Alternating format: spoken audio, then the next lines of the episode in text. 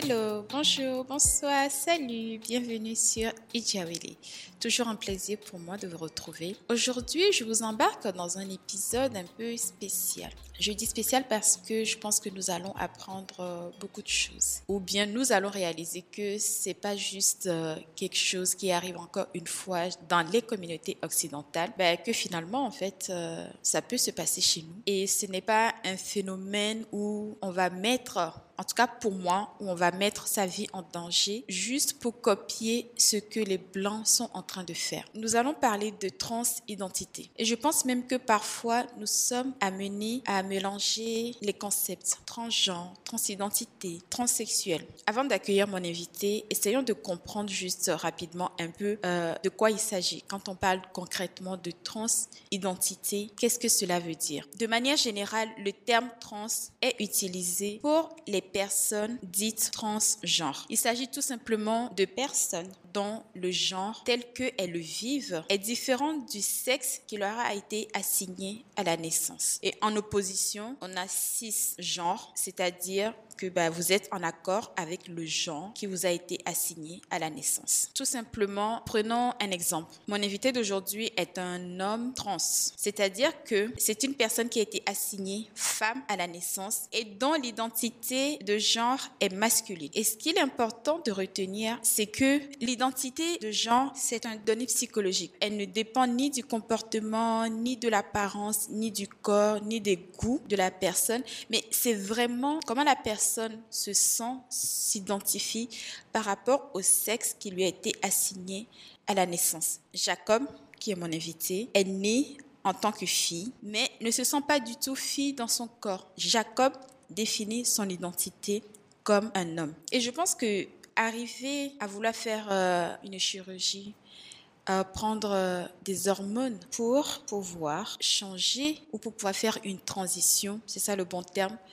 Je ne pense pas que on va être amené à mettre sa vie en danger euh, parce que on veut juste ressembler à des blancs. Moi, j'ai un peu de mal avec ça. Parce que depuis toujours, Jacob s'est toujours considéré comme un garçon. Pour lui, il était juste un jeune garçon. Même quand il était petit, à l'école, il jouait avec des jeunes garçons, même s'il était tout le temps rejeté. Euh, il avait toujours ce mal, en fait, à l'intérieur de lui, mais qui n'a jamais vraiment su identifier. Il n'a jamais vraiment su mettre un mot sur son problème, sur son mal.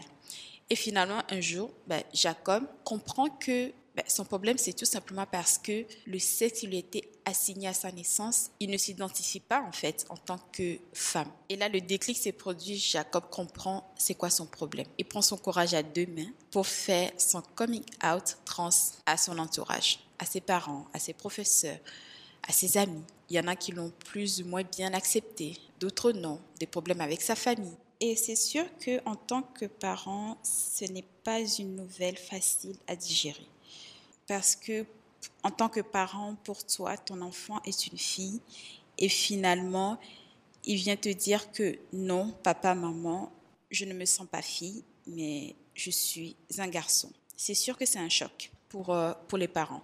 Et que ce soit tous parents, que ce soit des parents africains, que ce soit des parents blancs, peu importe, je pense que c'est un choc et parfois il faut juste leur laisser le temps de digérer la nouvelle, de l'accepter, plus ou moins. Donc, avec Jacob, nous allons parler de son coming out trans, les, réactions, comment il vit ça au jour le jour, de sa transition. Et je le remercie beaucoup parce qu'il a bien voulu me dévoiler un bout de sa vie. En tout cas, j'espère que vous allez accueillir euh, cet épisode avec euh, une ouverture d'esprit et beaucoup de tolérance. Donc, sans plus tarder, je vous souhaite une bonne écoute et j'accueille Jacob. Hello Jacob, comment vas-tu? Ça va, merci.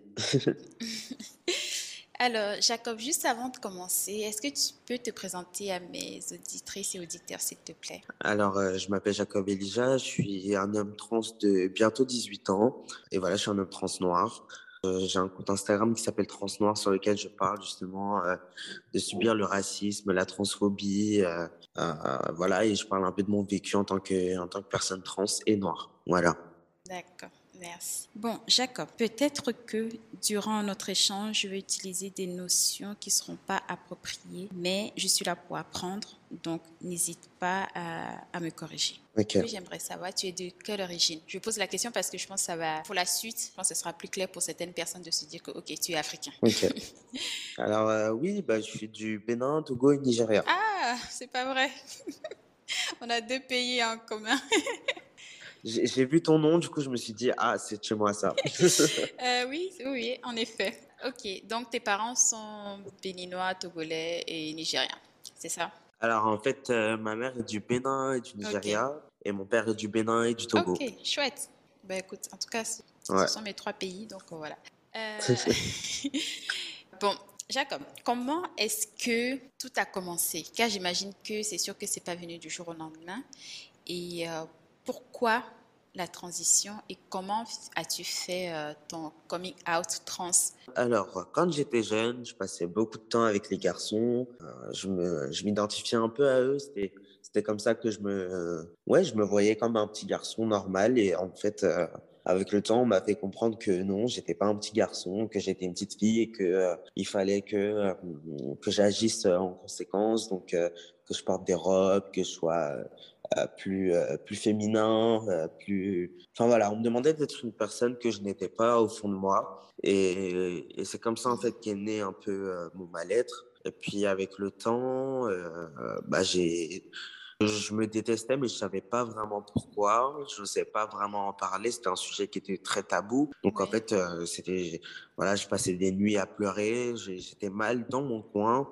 Et je, à aucun moment, je me suis dit, euh, je vais dire à mes parents que euh, je me sens plus garçon. pour moi, c'était vraiment quelque chose qui était tellement tabou dans ma famille que bah, je me voyais absolument pas leur dire ça, tu vois.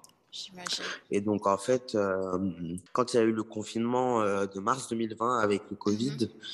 et ben, je me suis retrouvé beaucoup, beaucoup dans ma chambre. Je m'isolais énormément parce que j'allais pas bien. Et en fait, un jour, j'ai tapé garçon dans un corps de fille sur Internet et j'ai trouvé des articles sur la dysphorie de genre, sur le fait d'être une personne trans, etc. Et c'est comme ça que j'ai compris, en fait, euh, bah, qui j'étais et que j'ai pu mettre un mot sur, sur mon mal-être, en fait. Ok. Et donc, si alors, si je ne me trompe pas, toi, tu es un, un homme trans, c'est ça? C'est-à-dire une personne qui a été assignée femme, en fait, et toi à la naissance, et dont l'identité est de genre plus euh, masculine. C'est bien ça? Ok. C'est ça. Parfait. Euh, donc, ça n'a rien à voir avec euh, non-binaire et, et, tout ça Alors, je suis aussi non-binaire, mais c'est comment dire, il y a des moments où je me sens garçon, il y a des moments où je me sens rien du tout, mais à aucun moment je me sens femme en tout cas. Ok, donc ça c'est vraiment hors de question quoi, c'est vraiment plus euh, plus homme. Ouais. Ok. Bon, j'imagine qu'après avoir lu cet article, tu as finalement réussi à mettre un mot, on va dire, sur, euh, sur ce mal qui te rongeait depuis, euh, depuis longtemps et dont tu ne pouvais pas forcément en discuter avec, avec ta famille.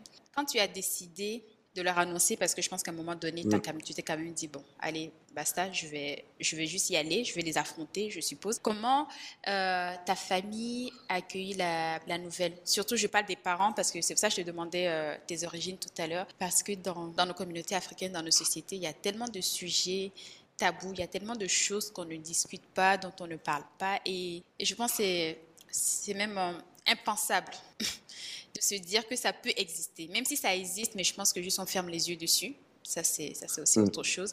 Comment finalement tes parents, surtout africains, et donc quand ça a mm. commencé, je, suppose tu étais tu es mineur parce que les 18 ans tu les as pas encore. Et euh, comment ça a été mm. l'acceptation? Alors en fait, euh, il faut savoir que mes parents, je leur ai pas dit. En fait, ils l'ont, ils l'ont découvert. Euh, parce qu'en fait, j'avais écrit euh, un mail à mon prof principal euh, dans lequel j'expliquais justement que j'étais une personne trans et que je souhaitais être appelé par un prénom masculin que j'avais choisi et que c'était vraiment que c'était voilà qui j'étais et que je voulais que mon identité soit respectée aussi au lycée. Et en fait, ma mère est tombée sur ce mail et elle en a parlé à mon père et en fait, c'est comme ça qu'ils l'ont su. Ils ont vraiment découvert la chose. du coup, je leur, je leur, ai expliqué ce que c'était, etc. Mais sur le moment, ils ont. Enfin, en tout cas, mon père n'a pas été violent. Ma mère, oui, elle était violente physiquement mmh comme verbalement. elle m'a fait comprendre que c'était pas honorable pour une personne noire d'être trans, que déjà qu'on était noir, donc il fallait pas se permettre de faire des choses comme ça, que je faisais honte à la famille, honte à mon grand-père, bref, c'était vraiment. Euh, elle m'a elle elle vraiment fait comprendre que c'était euh, quelque chose euh, de mal et d'inacceptable dans notre famille. Quoi. Et juste, je rappelle, parce que le mail dont tu as parlé, parce que j'ai lu qu'il n'y a pas de. il n'y a pas besoin d'effectuer aucune démarche spécifique du point de vue médical ou même administratif pour ce, quand on est transgenre. Donc, tu peux changer de nom ou euh, voilà, des choses comme ça. Normalement, il n'y a pas vraiment de, j'ai envie de dire, de réglementation. Donc, en écrivant le mail, tu n'avais pas fait de démarche administrative au préalable pour, euh, par exemple, un changement d'état civil, peut-être changer ton nom sur ton acte de naissance bah, en fait, euh, euh, disons que euh, maintenant, il y a une loi qui est, enfin, une circulaire qui est passée. Maintenant, on peut être appelé par le mmh nom qu'on veut avec un accord parental. Et moi, en fait, à l'époque, bah, mes parents, ils n'étaient pas d'accord. Mais heureusement, mes profs avaient quand même accepté de m'appeler correctement, tu vois. Mais, mais en soi, ils ont, ils n'ont pas l'obligation de nous appeler correctement tant qu'on n'a pas fait de changement officiel, quoi. Officiel, ok. Bon, maintenant, à part euh, ta famille, quelle a été euh, la réaction de, bon, à part tes parents, est-ce qu'il y a d'autres membres de la famille qui ont quand même été là, qui t'ont soutenu, même avant d'arriver à ton entourage, c'est-à-dire des amis, des choses comme ça? Est-ce qu'il y a eu au moins des membres de ta famille qui ont quand même qui t'ont soutenu? Déjà, euh, mes amis l'ont su bien avant ma famille, tu vois. Mmh parce que déjà, il faut savoir qu'à l'époque, moi, je me considérais comme une personne lesbienne. Donc, ça, ça impliquait déjà d'avoir des amis qui, qui étaient OK avec le fait que je sois une personne LGBT, tu vois. Oui. Et donc, j'avais déjà des amis qui étaient là et qui me soutenaient et que, que je sois lesbienne ou trans ou peu importe, ils en avaient rien à faire parce que c'était mes amis et voilà, tu vois. Mmh. Mais euh, après, oui, j'ai fait mon coming out à des, à des cousines euh, qui ont euh, leur mère qui m'a soutenu, leur père qui m'a soutenu. Enfin voilà, c'est j'avais quand même quelques personnes de la famille qui me soutenaient, notamment mon grand-père, une autre tante à moi. Enfin voilà, c'est ça va quand même, ça allait. Ok parce que je, enfin, c'est juste de me dire qu'au moins tu t'es pas comme j'en retrouvé seule complètement parce que euh, j'avais fait un interview justement avec euh, ben, une lesbienne en fait qui a fait son coming out et parfois c'est, euh, il y a des parents qui arrivent même à, renier leurs enfants en fait. Donc c'est pour ça que moi je voulais savoir si au moins il y avait certains membres de la famille qui ont quand même été un soutien pour toi. Bah, disons que en fait ça, ça a été très mitigé. Il y a des personnes de, de, ma famille avec qui j'étais très très proche. Par exemple, j'avais une tante qui est très jeune, enfin elle a je crois même pas encore la trentaine pour l'instant. Mmh. Et en fait, euh, on était très très proches. À chaque fois que j'allais au Bénin, euh, on allait au marché ensemble, on allait à la plage ensemble, on faisait plein d'activités. Et en fait, quand je lui ai dit voilà que que j'étais lesbienne, déjà à l'époque c'était pas super bien passé, mais quand je lui ai dit que j'étais un homme trans, bah là, euh, elle m'a dit ouais non là tu, enfin c'est n'importe quoi en fait. Là, ça craint, machin, etc. Donc depuis on se parle plus, tu vois. Désolée, mais je pense qu'il y aura toujours des gens comme ça, en fait, qui, qui, qui, ne comprendront bah pas. Ou peut-être parfois, je me dis, il faut leur laisser le temps de, euh, de digérer la nouvelle, de, mm. se préparer aussi. Donc, euh, je ne sais pas. Et, euh, et, en tant que jeune adolescent noir, comment est-ce que ça, ça a été? Parce que, bon, il y a mm. déjà ce côté racisme, ensuite euh, trans, enfin voilà quoi. Donc, c'est comme si, parfois, j'ai comme l'impression qu'en en tant que noir, parfois, on peut accumuler des handicaps, j'ai envie de dire, qui vont forcément pas nous aider. Est-ce que mm. à l'école, au lycée, des choses comme ça, ça allait? C'était pas toujours évident, notamment quand j'étais très très jeune. C'était mmh bah, le racisme, c'est quelque chose qui est là, qui est présent euh, toute notre vie, tu vois. Mmh. Donc euh, en soi, euh, bon, est-ce qu'on peut vraiment faire grand chose par rapport à ça? Je sais pas. Mais oui, j'ai subi du racisme quand j'étais jeune, quand je suis arrivé dans, dans le 16e arrondissement, parce que c'était c'est là que je suis que, que, que, je suis arrivé après avoir vécu à Cergy. Euh, donc, euh, en fait, euh, c'était un quartier vraiment très, très blanc. ouais, très huppé. ouais, huppé, mhm. enfin, des gens riches, enfin voilà. Donc, quand je suis arrivé, je me sentais pas super à l'aise en tant que personne noire. on me disait que j'étais sale, que j'avais la couleur du caca, que, que des trucs bêtes, tu vois, mais qui, quand on est jeune, bah, ça impacte beaucoup de se dire que les gens ne nous aiment pas parce qu'on est noir et et c'est enfin c'est quelque chose qu'on ne peut pas forcément changer, tu vois. Donc c'est c'est pas toujours évident, ouais. Oui, j'imagine. Bon, après tout ça avec ta famille, bon, les avis mitigés et tout, surtout la réaction de ta maman, est-ce qu'à un moment donné, tu t'es dit, tu as eu des moments de, de, de, doute ou des moments où tu t'es dit, bon, euh, je vais juste me forcer, je sais pas, à m'accepter tel que je suis euh, pas peur de, de, la relation que je pourrais avoir avec mes parents, ma famille ou d'autres personnes, ou pas, juste pas peur de tout ce que cela peut engendrer en fait. Est-ce que tu t'es dit ça à un moment donné en, disant non, c'est bon, genre, tu vas reculer? Bah en fait, euh, disons que avant, moi je suis quelqu'un qui, qui, réfléchit beaucoup avant de, de prendre des décisions. Et disons qu'en fait, j'ai, euh, moi, je suis quelqu'un qui, qui, réfléchit tout le temps. Et j'ai, je me suis forcé, en fait, pendant toute ma vie, à me dire, je suis une fille, je suis une fille, je suis une fille, tu vois. Mmh Et donc, quand j'ai écrit ce mail à mon prof principal, je savais que j'allais pas faire de marche arrière parce qu'en fait, c'est quelque chose que toute ma vie, j'avais déjà réfléchi à toutes les, les, les, toutes les façons que je pouvais vers les, enfin, je sais pas comment expliquer, mais tu vois, j'avais déjà pensé à, comment je pouvais être une fille et comment machin, pourquoi pas être une fille masculine et machin, etc. Et en fait, j'avais essayé toutes les facettes de, de ce côté-là et ça, mmh ça m'allait pas, en fait, tu vois. Ok, tu te reconnaissais pas. Ouais. Et l'identité, parce que j'ai vu que l'identité de, euh, enfin, finalement de gens n'est pas un donné genre psychologique ou des choses comme ça. Je pose la question parce qu'après tu vas comprendre, parce qu'il y a des gens qui pensent qu'en fait les gens trompent, enfin, ils sont malades. Elle ne dépend ni du comportement, ni de l'apparence, ni du corps, mais euh, plus euh, de l'identité de quelqu'un. C'est simplement la façon dont la personne euh, dont elle pense, dont elle s'identifie. Donc, est-ce que quand, quand est-ce que tu as commencé à vouloir euh, faire le processus de, de la transition, c'est-à-dire euh, mm. bah, changer quoi en fait au niveau physique.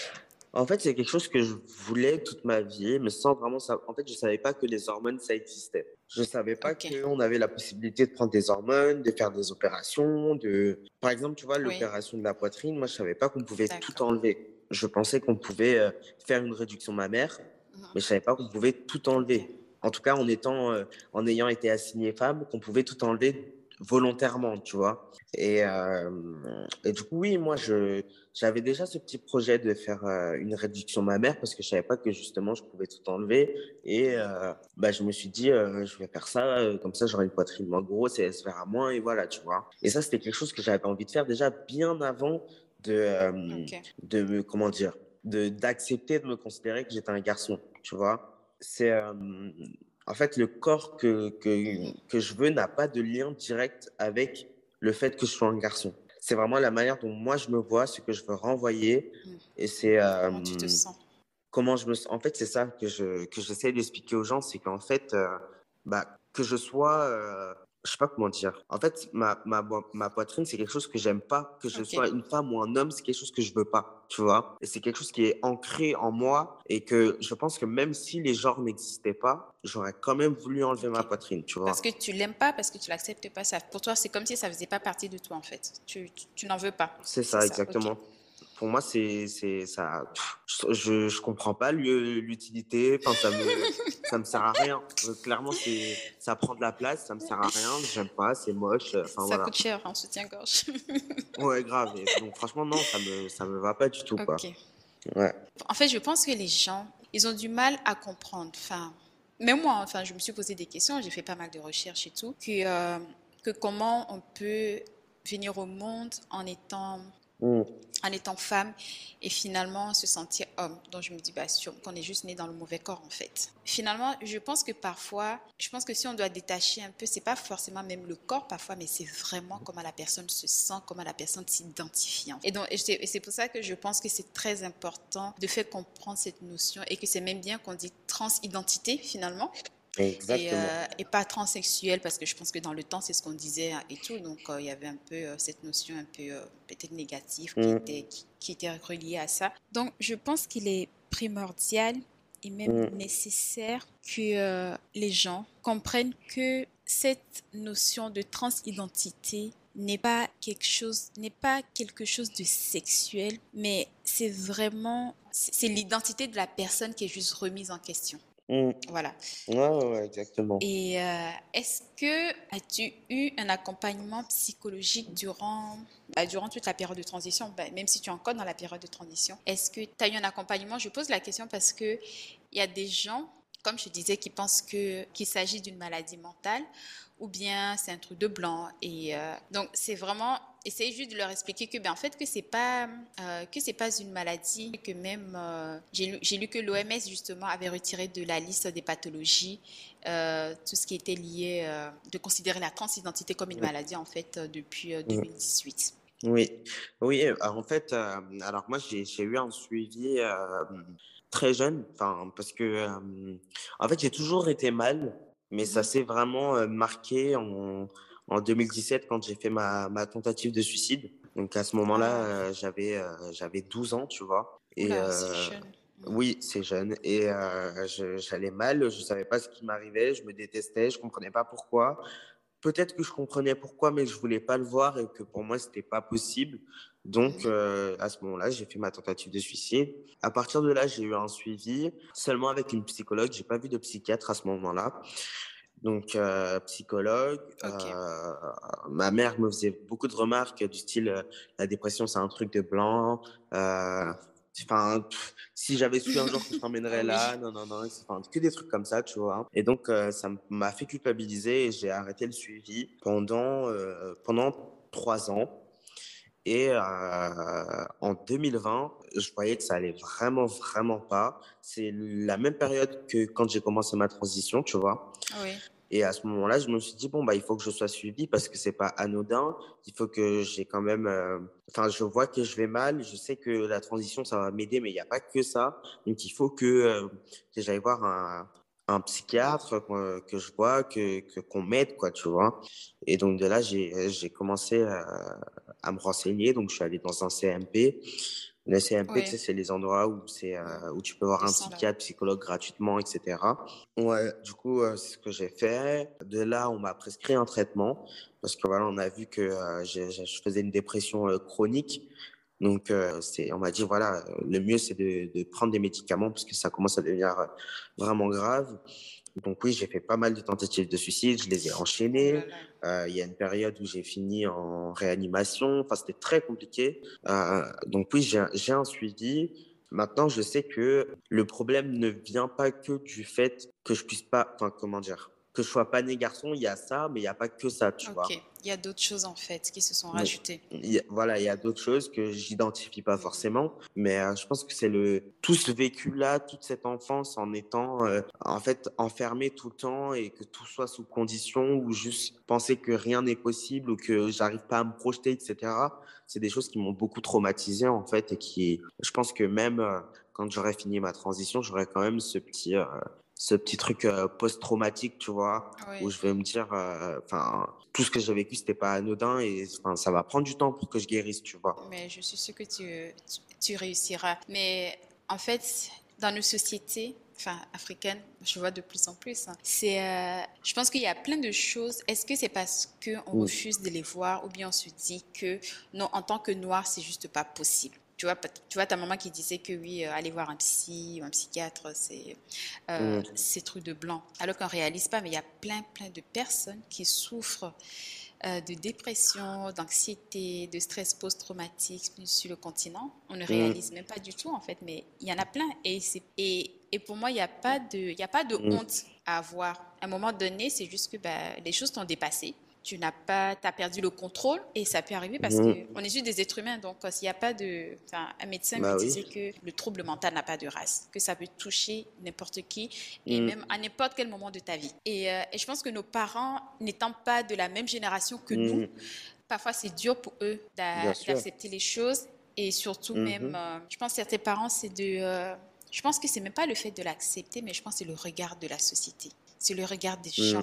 Qui est vraiment pesant pour eux. Qu'est-ce que les gens vont penser? Euh, Qu'est-ce que j'ai fait de mal? Est-ce que j'ai raté ton éducation? Qu'est-ce qui n'a pas marché? Enfin, voilà. Donc, ils se posent plein de questions, ils se remettent en, ils se Mm. remettent en question. Parfois, je peux les comprendre, mais je pense qu'à la fin, quand tu vois que ton enfant souffre ou n'est pas bien, je pense qu'il faut juste rester debout à côté Mhm. de ton enfant et soutenir, en fait, peu importe euh, la situation. Mais en tout cas, j'espère que ça va, que ça va changer. En tout cas, je sais pas si pour ta maman, elle commence à accepter petit à petit, mais je, je, enfin, Merci je le souhaite, quoi, parce qu'à la fin, tu restes quand même son enfant. Donc, euh, et c'est ça le plus important. Merci beaucoup. Alors, si, je pose la question parce que c'est des choses qui m- moi-même me, me travaillaient. Euh, si ce n'est pas une maladie, est-ce que c'est un choix de devenir euh, trans? Est-ce que c'est est -ce c'est un choix qu'on fait ou bien finalement il y a des gens qui vont se sentir nés dans le mauvais corps mais qui vont juste décider de, de rester comme ça sans aucune démarche euh, derrière hein? Est-ce que c'est un choix? Jacob Alors en fait, euh, le choix qu'on peut faire, c'est justement de se dire euh, j'ai envie d'être moi-même. Oui. La transidentité en elle-même, c'est c'est pas une question de, de, de maladie ou pas ou de machin. Chaque personne définit sa transidentité comme euh, elle le souhaite, tu Mhm. vois. Il y a des personnes qui vont. euh, moi, j'ai une amie, par exemple, elle dit qu'elle est. euh, Enfin, pour elle, elle, elle se considère justement transsexuelle parce que pour elle, c'est quelque chose de tellement euh, profond et lié vraiment à, à son sexe biologique, tu Mhm. vois, Ces organes génitaux. que vraiment, voilà, vraiment justement, elle, euh, elle définit ça vraiment comme de la transsexualité et pour elle, c'est vraiment ça. En fait, ça dépend de, de chaque personne, tu vois? Moi, je sais que la transidentité, c'est pas une maladie. Enfin, moi, en tout cas, moi, je définis pas ça comme une maladie. Mhm.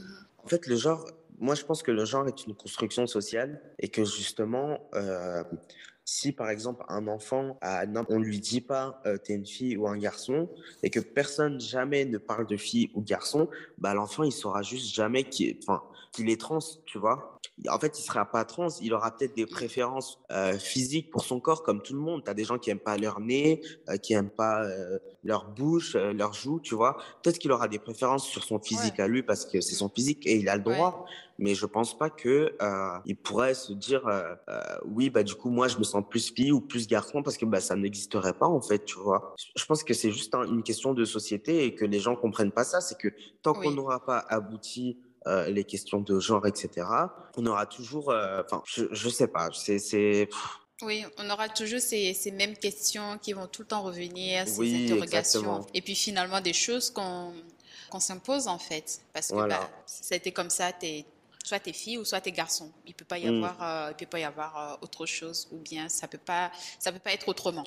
Voilà exactement. Alors que oui, c'est ça. Alors, comme je disais, l'identité n'a aucun rapport avec son apparence ou son corps ou même ses, or- ses organes génitaux. En fait. C'est vraiment le, le Mm. sentiment de la personne à l'intérieur. Mais exactement. Moi, je connais plein de, je connais pas mal de personnes trans qui sont trans, mais qui ne, ne changent pas leur apparence. Ok. J'ai, euh, un ami à moi, c'est un homme et il prend pas de testostérone, il a pas retiré sa poitrine, il s'habille euh, euh, de façon féminine. Enfin, il, a- il, il a rien. Lui, en fait, l'important c'est vraiment ce que tu, comment toi tu te perçois en fait, tu vois. Mhm, Donc euh, après chaque personne, Et comment tu es en harmonie avec voilà. Et toi-même. après, chaque personne euh, décide de faire euh, ce qu'elle veut de son corps, tu vois. Mais il n'y a pas d'obligation, il n'y a pas de, il a pas qu'une seule façon d'être trans, tu vois. Hmm, ok, d'accord. Ok, donc du coup, ça m'amène à poser la question, parce que je pense que c'est la question que les gens qui ne sont pas familiers avec euh, toutes ces questions de transition, euh, comment ça se passe, est-ce qu'il y a Ouais. des, euh, est-ce que les personnes trans changent de sexe, est-ce qu'il y a-t-il des opérations de réassignation sexuelle, enfin qui consistent à modifier les organes génitaux, ou bien c'est un, enfin, moi pour moi je pense que ça, ça reste quand même un choix intime et personnel pour la personne et que ce n'est pas une obligation ou même une nécessité, je pense, étant donné qu'encore une fois, c'est vraiment, euh, euh, c'est comment la personne se définit, comment la personne se sent.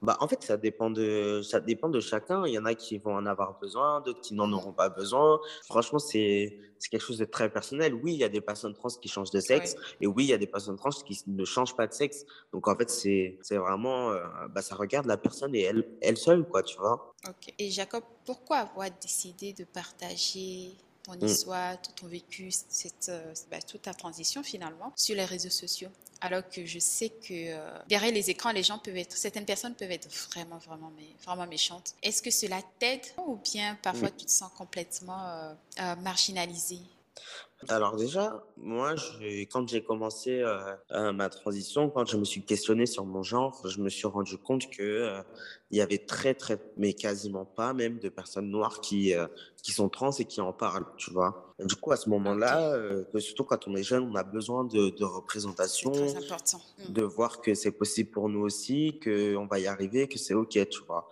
Et du coup, à ce moment-là, je me suis dit, mais s'il y a personne, autant que bah, que ce soit moi, tu vois, je me dis, euh, moi, je suis, je suis quelqu'un, euh, j'ai toujours aimé, euh, comment dire, être engagé, me limite me sacrifier un peu pour les autres, tu vois. Et donc, je me suis dit, bah, mmh si s'il y a personne qui en parle et tout, bah, autant que ce soit moi, comme ça, j'en parle et puis ça va aider d'autres personnes trans noires qui, bah, qui, sont, qui ont été dans le même état que moi quand ils ont vu qu'il y avait personne et en fait, ça va les aider, tu vois. Donc, donc c'est surtout pour ça que j'ai créé ce compte-là. Après, oui, c'est sûr que ça m'a apporté euh, bah, beaucoup de haine comme beaucoup d'amour. Enfin, j'ai subi du harcèlement. Après, il y a eu aussi euh, beaucoup mmh. de, de, haine sur TikTok.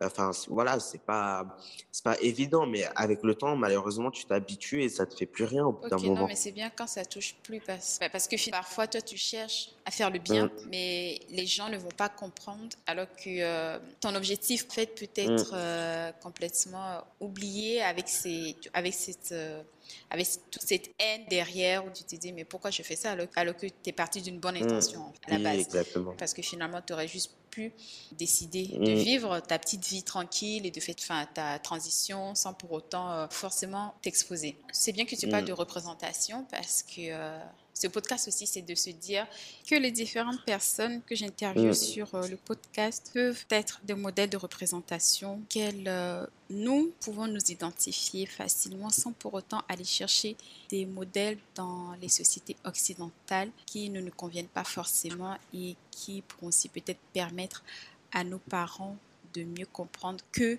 euh, finalement des sujets ou des problématiques qui sont qu'on retrouve dans les sociétés occidentales peuvent être dans nos sociétés. Euh, quand tu as fait finalement ton coming out trans, est-ce que tu as vu qu'il ben, y, avait des gens qui se sont manifestés en tant que noirs mais qui sont trans et euh, tu t'es dit ah ok ben en fait je suis pas je suis pas seule, il y a d'autres personnes qui sont comme moi ou pas? Alors en fait, euh, je regardais beaucoup de vidéos YouTube par rapport à la transidentité. Et en mmh fait, euh, les hommes trans noirs, en général, je les trouve surtout aux États-Unis. Euh, je suis tombé sur Rosaya, qui est un homme trans haïtien qui vit dans un pays anglophone. Je crois que c'est les États-Unis, mais je suis pas sûr. Faudrait que je lui demande. Et, et oui. donc il faisait des vidéos YouTube, etc. Et quand je l'ai vu, je me suis dit, mais en fait, c'est c'est incroyable. Genre, c'est possible pour nous aussi. Enfin, c'est ok. on peut être noir et trans et tout va bien. Et voilà, tu ça m'a rassuré de fou. Et puis oui, je regardais de plus en plus ses vidéos, qu'il était super heureux comme ça. Il postait des photos de lui avant, lui après. Je me suis dit, mais c'est magnifique, il est trop bien. Enfin, c'est moi aussi, je veux ça. Genre, c'est exactement qui je suis, etc. Tu vois. Et donc, ça m'a beaucoup, beaucoup, beaucoup aidé de, de le voir. Euh, et maintenant, euh, maintenant, on est amis, tu vois, c'est un truc de fou parce que euh, bah, si j'étais resté euh, dans mon coin, j'aurais peut-être jamais pu lui parler ou quoi, tu vois. Et maintenant que je fais du militantisme et tout, bah, maintenant, il me suit lui-même sur Insta. Et des fois, on est là, on discute et tout. Enfin, adorable mec. Et du coup, ouais, c'est surtout lui qui m'a aidé, qui m'a aidé à, à m'accepter, quoi. D'accord. Et en France, est-ce qu'il y a, est-ce qu'il y a des, des trans noirs, enfin, je crois des noirs surtout, bon, africains ou même les, les Caraïbes, bon, peu importe, pour moi c'est noir et puis afro-descendant. Est-ce que est-ce qu'il y en a ou bien ils sont là mais ils se cachent parce que c'est tellement tabou dans nos dans nos sociétés et puis surtout quand on est bon, tu as dit Bénin, Togo, Nigeria, donc je vais pas te mentir que bah voilà, il y a Dieu dans tout ça.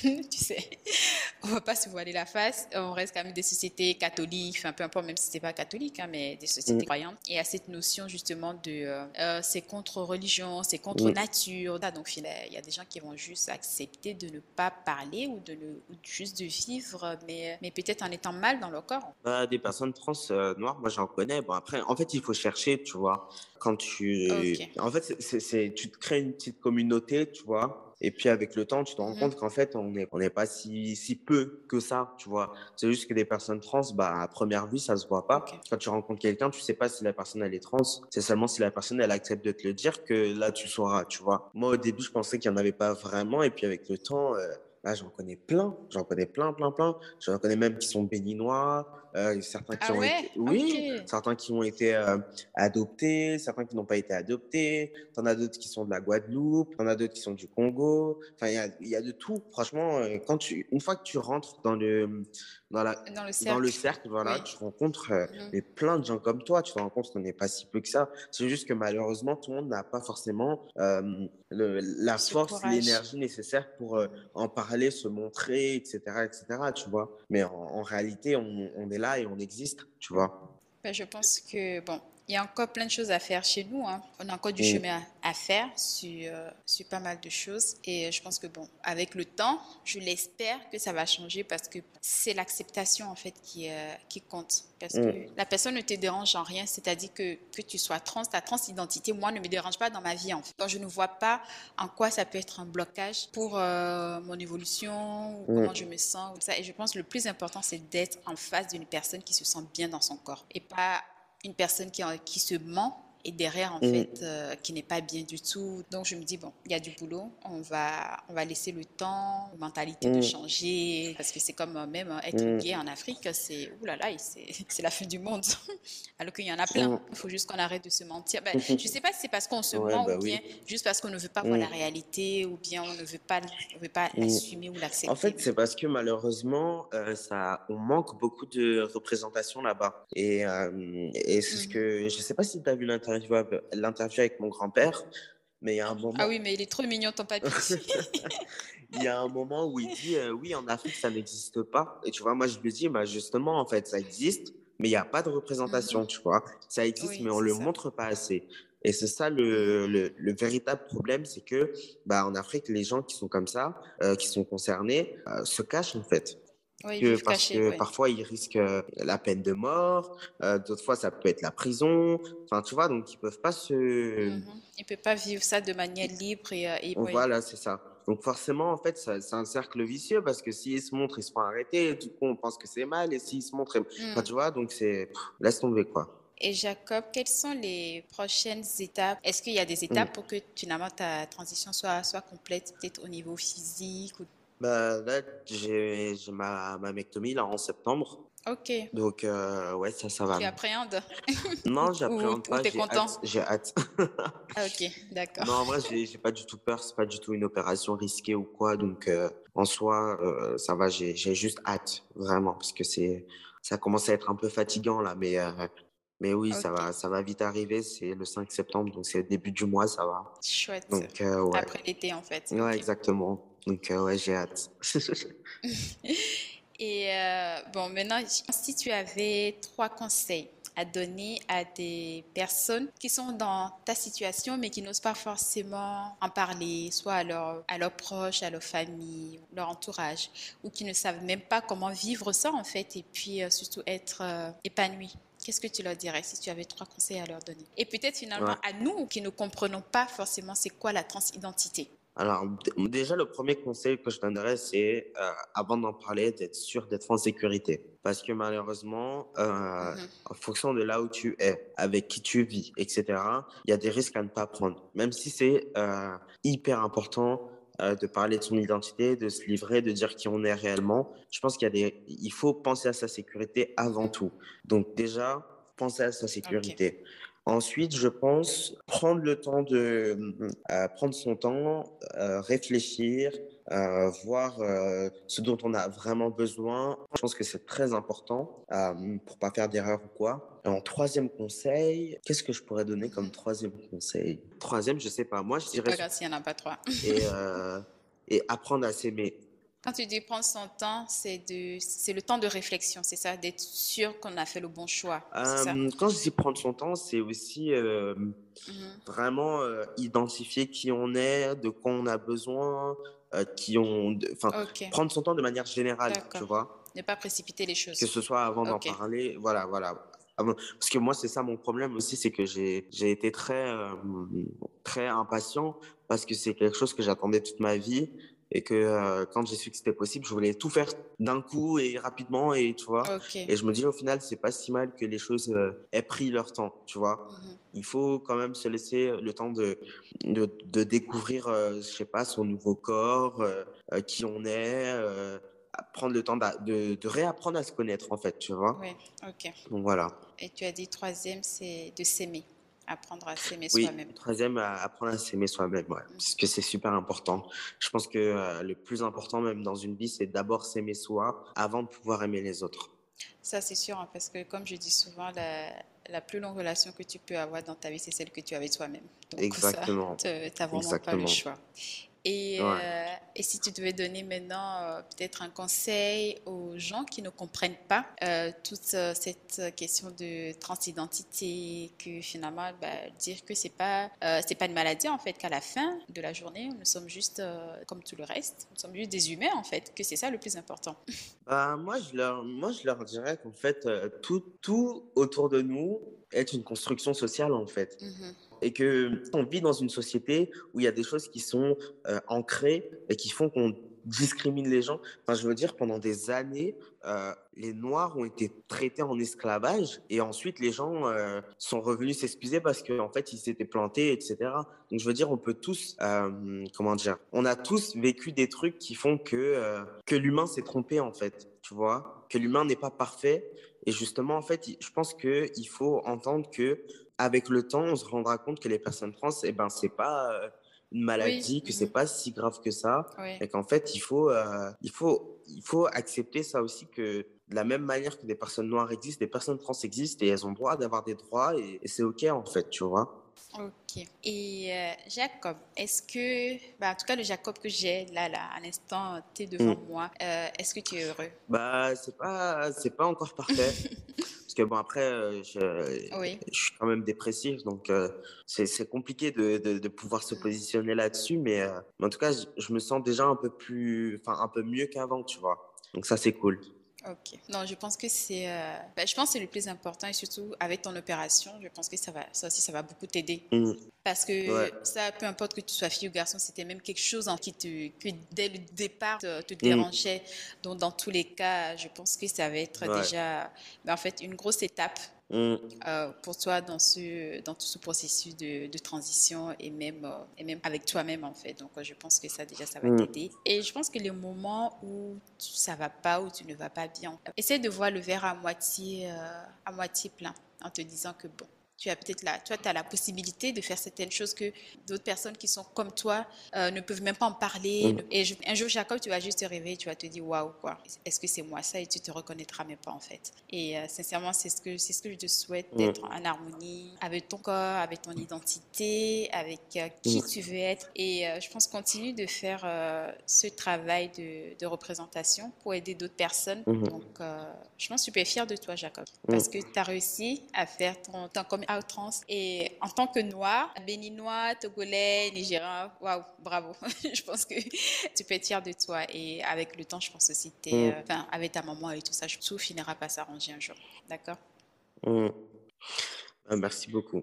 Bah, tu vois, moi, euh, moi, je pense que mm, justement, en fait, euh, le fait que l'Église, pendant longtemps, ait cautionné l'esclavage et après qu'il se soit excusé, je pense qu'avec le temps, ils comprendront que ce qu'ils font aux personnes trans, c'est juste pas normal et, ils finiront par s'excuser aussi. Oui, parce que je me dis, on fait des erreurs et puis c'est tellement parfois aussi facile de mettre euh, tout sur le dos de tout sur le dos de l'Église parce que pour moi, à la fin, l'Église aussi n'est pas une institution mm. qui, euh, qui est parfaite. Il y a, on a plein de.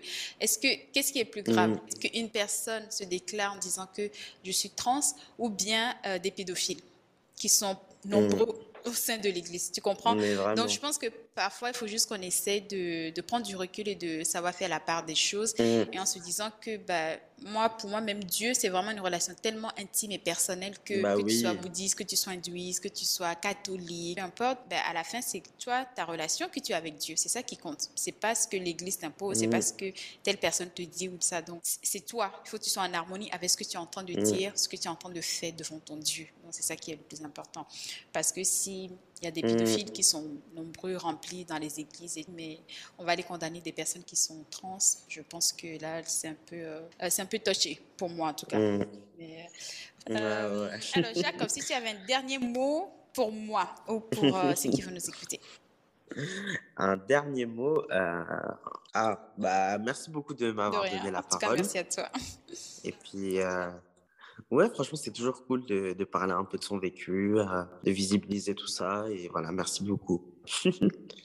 Ben, en tout cas, merci à toi d'avoir accepté. Merci, ben, en fait, euh, juste d'être vrai. En tout cas, je te souhaite beaucoup, beaucoup de courage pour la suite. Et, euh, et bien sûr, dans, dans l'épisode, je mettrai l'ensemble de tes informations, tes deux comptes, euh, Instagram et, et, tout ce que tu fais, justement. Et... Merci beaucoup. Merci beaucoup. Merci beaucoup, Jacob. Et nous voilà à la fin de cet épisode, chères auditrices et auditeurs. Merci de l'avoir écouté jusqu'à la fin. Merci à Jacob d'avoir partagé son expérience, son, vécu, euh, qui n'a pas toujours été très facile, très rose. Et s'il y a des personnes qui sont dans la même situation que Jacob, soyez fortes, soyez courageuses, soyez patientes parce que malheureusement, tout le monde ne comprendra pas vos choix de vie. Et ça, c'est même de manière générale. Tout le monde ne vous aimera pas, tout le monde ne vous acceptera pas non plus. Mais je pense que ce n'est pas grave parce que le plus important, c'est votre relation avec vous-même. Comment vous vous aimez et comment vous vous définissez dans cette société, en tant qu'individu. Oui, c'est votre identité, donc assumez-la pleinement. Et je pense qu'il faut juste respecter l'identité des gens et, euh, et respecter leurs choix et leur vie privée. Le plus important, c'est de regarder les individus comme des personnes avant de les voir comme des personnes transgenres. Et c'est aussi petit à petit, avec le temps, que les choses, euh, les mentalités changeront. Et bien sûr, je mettrai dans la description de cet épisode euh, l'ensemble des informations concernant Jacob. Et si cet épisode t'a plu, n'hésite pas à me mettre un 5 étoiles ou un simple commentaire sur les différentes plateformes d'écoute pour me soutenir. Et je te retrouve sur ma page Instagram pour poursuivre la discussion par rapport à la transidentité. Et à très vite pour un nouvel épisode. À bientôt. Ciao, ciao.